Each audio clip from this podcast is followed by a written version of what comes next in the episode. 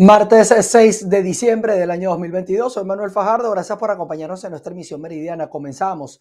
El padre de la persona que murió en la frontera entre Venezuela y Colombia por no poder cruzar en ambulancia debido a la negativa de las autoridades indicó que aún no ha comenzado una investigación formal sobre este hecho. En días anteriores se reportaba el deceso de una persona de 5 años en la frontera entre Venezuela con Colombia. El padre de ella asegura que hasta el momento no ha iniciado la investigación formal. No me han llamado de ninguna parte nadie, ni de fiscalía, ni de alcaldía, ni de tribunales, nada. Es como si uno no existiera. A nosotros los pobres nos tienen desechado de menos. Como si nosotros fuéramos para ellos fuéramos una basura. En eso es que nos ven ya. Además, asegura que después de la muerte de su hija también se registró un caso parecido en la frontera entre Venezuela con Colombia por la negativa de los funcionarios militares de dejar transitar casos humanitarios a través del puente internacional. Reportó desde el estado Táchira Lorena Bornacelli. Les cuento que el embajador de Colombia en Venezuela, Armando Benedetti, informó que el puente de tienditas que conecta el estado Táchira con el norte de Santander será habilitado a partir del próximo 15 de diciembre. Sin embargo, el diplomático no precisó en su cuenta en la red social Twitter qué tipo de vehículos o de carga podrá cruzar por este puente binacional. Pasamos a otro tema porque 14 familias solicitan al eh, gobierno del estado Sucre en Venezuela atención alimentaria y habitacional luego de quedar damnificadas y refugiadas en las villas deportivas. Eh, todo esto por las fuertes lluvias registradas en esa zona del oriente del país. Un saludo amigos de BPI TV, establecemos el contacto desde el estado Sucre y es que un grupo de familias damnificadas luego de las fuertes lluvias que se registraron en la región se movilizaron el día de hoy hasta la gobernación del estado para pedir apoyo gubernamental. Vamos a escuchar los detalles. Bueno, mi nombre es Gonzalo Zapata, soy uno de los miembros de la familia damnificada del sector de Valle Verde, de Caigüire, parroquia Valentín Valiente de, de, raíz de, de, esa, de esas lluvias perdimos nuestras viviendas, nos mandaron como refugio para la zona del polideportivo. Ya ahí en ese lugar vamos a cumplir dos meses. Las primeras semanas habíamos recibido visitas hasta el mismo gobernador, pero después de eso ya vamos para dos meses donde no hemos recibido visita ni de él ni de ningún otro miembro de, de, su gabinete, estamos exigiendo eh, alimentación, estamos exigiendo víveres, estamos exigiendo proteína, alimentos para los niños, pañales, material de limpieza, medicina, eh, útiles personales. Ya tenemos semanas, días haciendo llamados este, por el medio de WhatsApp, ya que el mismo gobernador nos pidió armar un grupo conjunto con él para que todas las inquietudes que nosotros se nos presentaran allá, hacérsela, llegar por, ese medio. lo hemos hecho, pero no hemos recibido ninguna respuesta de parte de él ni de ningún otro. Solamente este, del señor Ancheta, de la parte de Hábitat y Vivienda, que se ha acercado a ver qué ha pasado con referente a nuestras carpetas. Que otra cuestión más, otro tema, donde desde un principio nos dieron una serie de requisitos para agilizar la documentación de dicha carpeta, porque nos dieron la opción de mercado secundario para nuestras viviendas, donde empezamos a caminar para referente a armar esa carpeta y son documentos donde son muy costosos y no tenemos de dónde sacarlo y creo y pienso que no nos están tomando como verdaderamente estamos ahorita, como unos damnificados. Nos están tomando en cuenta como una, una familia común y corriente que están en busca de una vivienda como tal. O sea, sí estamos buscando una vivienda, pero creo y pienso que nos deberían prestar esa ayuda porque son documentos muy costosos y nosotros ahorita no tenemos de dónde sacarlos. Bien, esta es parte de la información que podemos aportar desde este estado del oriente del país. Se reportó para ustedes Andrea Fabiani. Productores de la zona panamericana en el estado Mérida aseguran que perdieron eh, siembras y trabajo todo esto debido a las lluvias registradas en las últimas semanas en los Andes venezolanos. Amigos de BPI TV, ante las emergencias presentadas por las lluvias en el estado Mérida, diferentes trabajadores del agro andino aseguran que han perdido cosechas y parte de sus trabajos debido a esta situación. Escuchemos las declaraciones. Hoy acompañamos a los productores campesinos del predio La Magdalena donde hicimos un recorrido por los diferentes sectores y donde pudimos contactar de nuestra propia vista y nuestra, las necesidades que están padeciendo estos productores, estos pequeños y medianos productores. El río, en lo que va de año, los ha afectado innumerables veces. Aquí hay más de 560 personas, parceleros, que día a día hacen un esfuerzo por cultivar sus tierras, pero que producto de las fuertes crecidas, de las lluvias, el río ha acabado con más de 700 hectáreas, que eso no permite que ellos sigan avanzando en el porvenir, no solamente en lo personal, sino también en lo colectivo. De acá, de estos previos, son muchos los productos que se colocan en el mercado municipal y en el mercado nacional. Nosotros le hacemos un llamado al gobierno nacional, al ministro de Tierra, al ministro de Agricultura, que fije la mirada hacia los productores, hacia nuestros campesinos, que son los más desposeídos, que son los más maltratados por este tema de la lluvia y que por favor envíen los recursos necesarios para nosotros poder una, colocar máquinas tipo jumbo que permitan la canalización. El río está fracturado en 12 brazos, en 12 sectores, donde ha arrasado en su totalidad muchas de las parcelas desde la zona panamericana del estado Mérida, cada uno de los productores exige a las autoridades poder ayudarlos a paliar esta situación de emergencias por las lluvias. Desde el estado Mérida, soy José Gregorio Rojas, BPI TV. Nos vamos hasta Nueva Esparta. Gremios docentes fijaron posición sobre el anuncio de la administración de Nicolás Maduro de cambiar el sistema de horario escolar, pues advierten que esto va a traer consecuencias, pero negativas.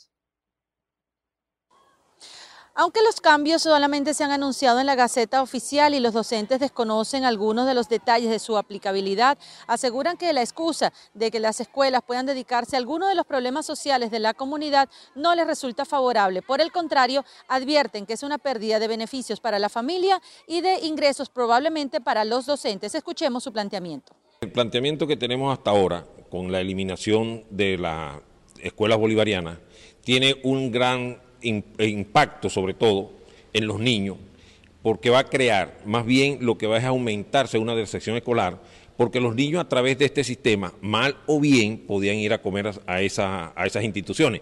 En estos momentos van a quedar fuera de ese sistema tanto las escuelas nacionales como las escuelas regionales, que también funcionan a través de, la, de las zonas educativas de los distintos estados funcionan para darle alimentación a esos niños. En el tabulador salarial hay una escala que corresponde a los trabajadores que cobran 53,33 horas.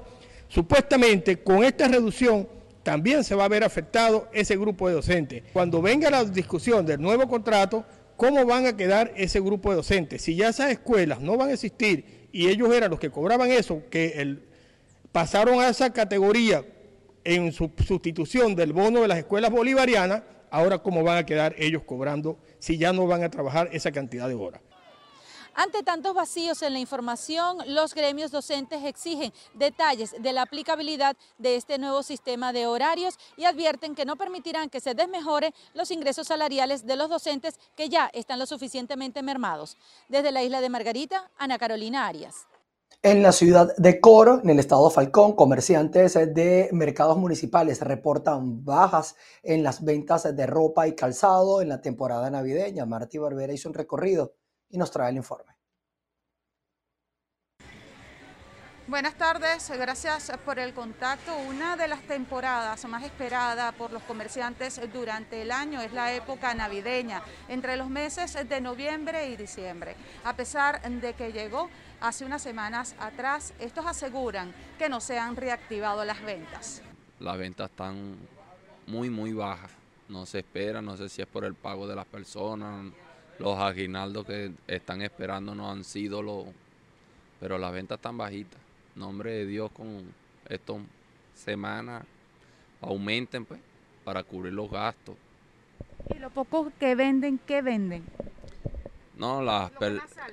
Las personas tratan de vestir a los niños, lo más económico, franelitas, así pues. La ropa cara no, no, no se la están llevando. Ya la gente dejó de comprar, como decirte, la calidad, no, prefieren es por el precio están un poquito regular, no, no ha empezado a lo que nosotros siempre queremos, que explote, nada, todavía nada. Estamos esperando a ver qué tal, porque las ventas están duras. Y entonces, fíjate con esto del dólar que hoy sube, que mañana sube. El gobierno venezolano nos habla a nosotros de un, del, del Banco Central de Venezuela, que lo tienen a 12, pero la realidad es otra. La realidad es otra porque cuando nosotros hablamos de afuera, del dólar que anda por fuera, estamos hablando de casi 15, de casi 15. Entonces nosotros pues nos vemos apuraditos. Nosotros no estamos comprando dólares al banco, porque el banco no tiene dólares. ¿Entendés? Entonces cuando nosotros estamos comprando aquí en bolívares y para ir a comprar a Caracas, ¿qué tenemos que hacer? Bueno, comprar el dólar por fuera y lo compramos a 14, a 15. Ya cuando eh, compramos un, vendemos un suéter, que lo vendemos en 18, 17, ya ese dinero no nos alcanza para volver a comprar. Los comerciantes no pierden la esperanza de que en los próximos días esta situación pueda mejorar. Parte de la información que tenemos a esta hora desde el Estado Falcón. Continuamos con más de Noticias BPI TV. Nos vamos al estado Zulia. La alcaldía de Maracaibo inició una campaña denominada Navidad Consciente y Solidaria con el fin de distribuir al menos unos 20 mil juguetes en 18 parroquias del municipio de la capital. Establecemos el presente contacto desde la ciudad de Maracaibo en el estado Zulia. Nos encontramos con la primera dama del municipio, Vanessa Linares de Ramírez. Hoy inician una campaña muy emotiva que es la recolección de juguetes. Primera dama, explíquenos un poco cuántos son la meta que tienen estipulado y las parroquias que van a atacar principalmente. No tenemos discriminación de parroquias. Para nosotras todas las parroquias son importantes y va a ser una distribución equitativa por las 18 parroquias que conforman la ciudad de Maracaibo. Tenemos una meta aproximadamente de 18 mil juguetes para atender a nuestros niños, dependiendo, por supuesto, de la caracterización socioeconómica de cada sector. Pero es prioritario para nosotros esta campaña. Hemos hecho hoy el lanzamiento oficial de, esta iniciativa y es un trabajo eh, que vamos a realizar mañana, tarde, noche, todas las horas que sea posible para que podamos lograr esa meta, para llevar sonrisas a nuestros niños de la ciudad. Ahorita hablaba y no solamente van a ser juguetes, también van a contar con la recolección de ropa en buen estado. Un poco las edades que quieren abarcar. Sí, también vamos a, recolectar. No, no podemos tampoco ser egoístas con la recolección. Las personas que puedan recolectar eh, eh, ropa, zapatos o, cualquier prenda, eh, la puede, pueden realizar su donativo sin ningún problema en edades comprendidas entre 1 y 10 años. Puntos. ¿Cuántos puntos tienen en toda la ciudad de Maracaibo? Tenemos aproximadamente 13 puntos de recolección. Por supuesto, estamos invitando a toda la colectividad maravina a que se sume a nuestra campaña, indistintamente si quiere ser voluntario, si quiere ser eh, algún donativo, también puede servir de punto de recolección indistintamente a los 13 puntos que ya nosotros tenemos. Entre ellos tenemos, por supuesto, el edificio municipal, Alcaldía de Maracaibo, en la Plaza Bolívar, Villa Carmen como centro de acopio, eh, se hace en el Centro Comercial Costa Verde. También tenemos alianzas con los centros comerciales que van a ser puntos de recolección que siempre están dispuestos a ayudar, que han sido nuestros principales aliados apenas nosotros ideamos esta campaña, ellos estuvieron allí apoyando esta iniciativa. Muchísimas gracias. Eran las declaraciones de la primera dama del municipio de Maracaibo cuando el día de hoy inicia una campaña para poder recolectar ropa y juguete para los niños de las 18 parroquias de la ciudad de Maracaibo. Es la información que podemos aportar desde el estado Zulia, reportó María Carolina Quintero. La Orquesta Sinfónica en el estado Guárico lleva a cabo el segundo encuentro de violinistas, dirigido esto a jóvenes profesores de la región llanera y el sur de Aragua, con el fin de impartir nuevos conocimientos para el desarrollo de este programa. El sistema de orquestas en el estado Guárico se mantiene efectuando el segundo encuentro de violinistas dirigido a más de 40 jóvenes de distintos municipios de esta zona llanera del país, incluyendo el sur del estado Aragua. Todo esto con la intención de impartir nuevos conocimientos.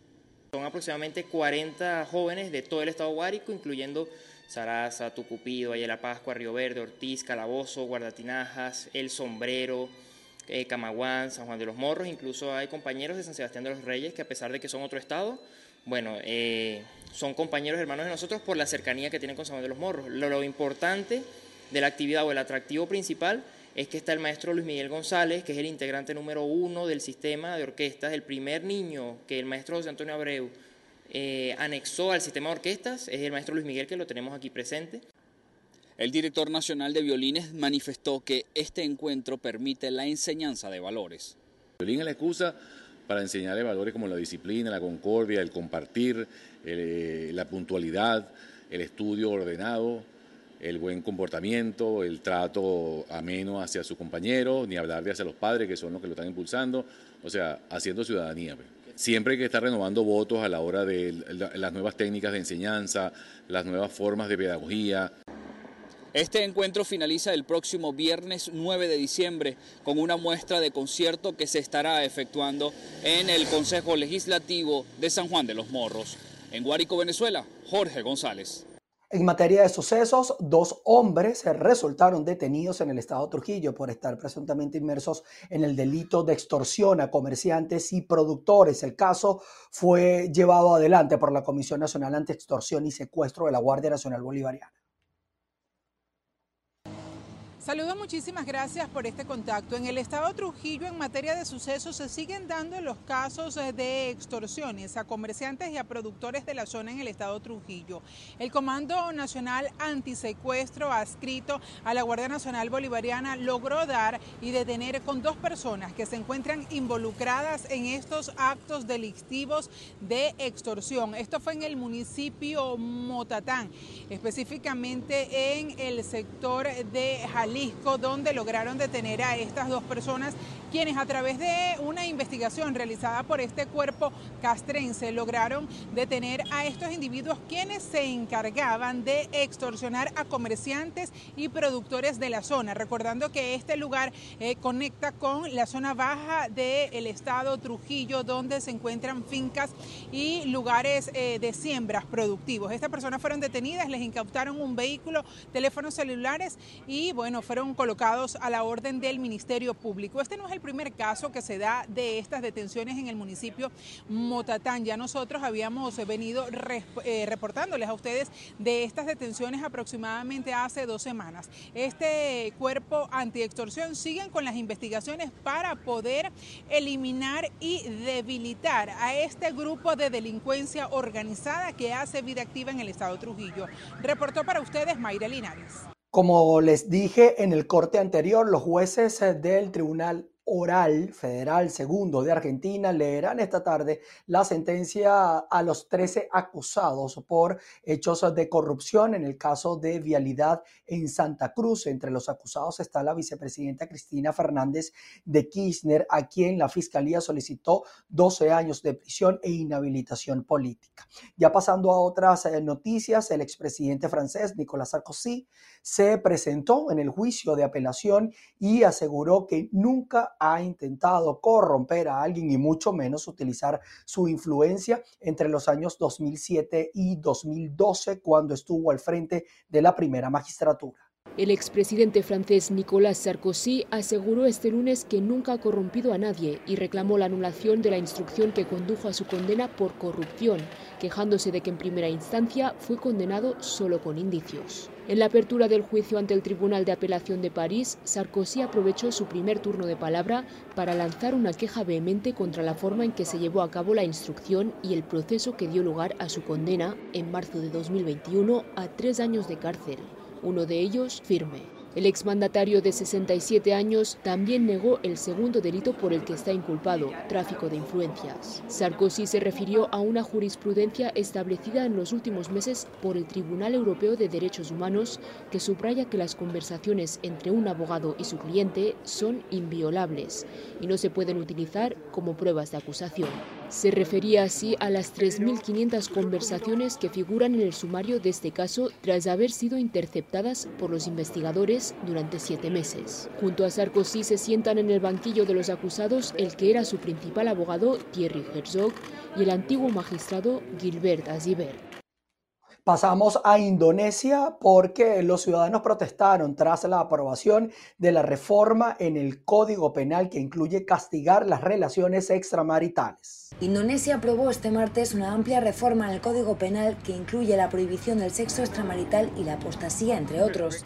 La aprobación fue respaldada por el Parlamento indonesio, donde multitud de personas acamparon frente al edificio en señal de protesta. La nueva ley castigará con hasta un año de prisión el sexo fuera del matrimonio y con hasta tres años de cárcel los insultos al presidente.